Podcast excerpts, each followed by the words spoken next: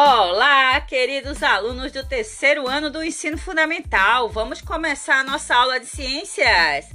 Aqui quem fala é a professora Ana Célia. E aí, pessoal, vamos animar, vamos estudar, vamos aprender. Hoje nós vamos, vamos começar um assunto novo. A semana passada nós falávamos sobre a água, que é um recurso natural indispensável à vida. E aprendemos que todos nós temos direito à água, não é? Adultos e crianças precisam ter acesso a esse, essa riqueza, esse recurso, para poder é, suprir suas necessidades de alimentação, de higiene, de tudo isso.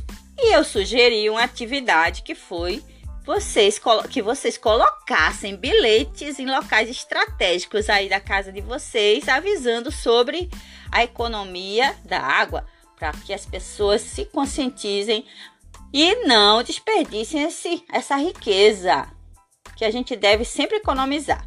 E outra coisa que nós falamos é que nós devemos sempre manter água, as águas limpas, os rios, não poluir, né? Que é um dos grandes problemas que enfrentamos hoje, as praias, os mares poluídos, cheios de plástico. E minha gente, tá horrível a situação. Então a gente precisa começar a se educar agora para proteger os recursos que nós temos os recursos e as fontes de água, que são os rios e lagos, não é? E as nascentes. Então, se vocês fizeram a atividade, parabéns. Se não fizeram, ainda dá tempo de fazer e ser um protetor do planeta. Ser mais um que luta para que ah, o nosso planeta tenha sempre água e nunca nos falte e que é, sempre tenha a água para todos. Muito bem, agora vamos começar nossa aula de hoje, quando a gente vai falar sobre as rochas e o solo. As rochas e o solo é o conteúdo que vamos iniciar hoje. Então vamos falar sobre isso, que é muito interessante. Vocês vão adorar esse tema. Mas aí, o que, que tem a ver de interessante com rochas e solos? Ah, você vai passar a olhar para as paredes da sua casa e para a sua casa de forma diferente. Preste atenção no que eu vou falar. Você sabia que os continentes e as ilhas se formam sobre rochas? Você sabia? E que as pessoas retiram as rochas do subsolo, de dentro do solo, para poder fazer diversos materiais e que esses materiais estão aí por toda a parte de baixo do seu pé, do seu lado, na parede do seu quarto, no seu celular, na geladeira, em toda a parte, em todo lugar, gente.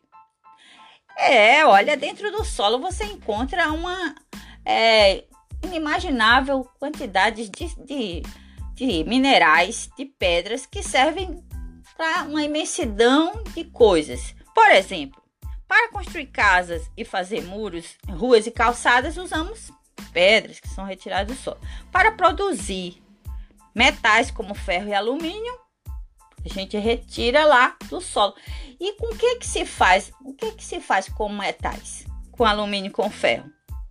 A sua geladeira, que é de metal, é o fogão, o carro, o portão da sua casa, enfim, uma infinidade de coisas. O copo que você bebe água foi feito lá da areia do solo, o espelho que você se olha.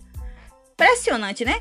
Então, para fabricar produtos, muitos produtos como cimento, tijolo, a telha, que é usado na construção da sua casa, tudo foi retirado do solo, do subsolo, lá dentro da terra, né?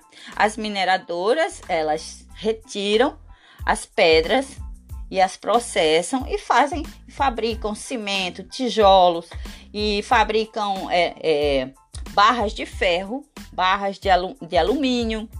O alumínio também é retirado do solo, como o ouro, o diamante. Isso, tudo isso é retirado do solo. Esse é o celular que você usa. Tem materiais que foram retirados do solo. Tá certo, então? Existe uma imensidade de materiais retirados das rochas, né? São feitos de rochas. Podemos encontrar rochas em muitos lugares, rochas grandes, formam montanhas enormes, gigantescas e morros. Por exemplo, quem nunca ouviu, nunca viu na televisão lá o Morro do Pão de Açúcar, o, o Morro do Cristo Redentor ali é um dos exemplos mais, não é que todo mundo sabe que lá, lá no Rio de Janeiro. Mas aqui também em Alagoas nós encontramos lugares rochosos, né? Fabri, fa, fragmentos pequenos, né, de rocha formam a areia e o cascalho do rio, por exemplo. A areia bem fininha, aquilo ali é rocha, rocha bem pequenininha. São rochas bem pequenininhas, né? As rochas são formadas por diversos tipos de minerais. Cada mineral tem uma característica. Por isso, rochas compostas de minerais diferentes têm características diferentes. O granito, por exemplo, é uma rocha formada por três minerais diferentes. O quartzo é uma rocha formada por um único mineral. Tem a pirita, que é um mineral com brilho metálico, e também podemos ah, o diamante, que é o sonho das mulheres. E o diamante não é só usado como joia, não. Ele é usado para perfurar poços de petróleo. É, gente, que é uma, um, é uma matéria, a matéria mais dura que existe no planeta. É o diamante. Tá vendo? Quanta sabedoria, quanta coisa legal a gente tá aprendendo agora. Pois é, não olhe mais para as pedras com aquele olhar assim de, ah, isso aí não tem importância, porque elas são importantíssimas na nossa vida.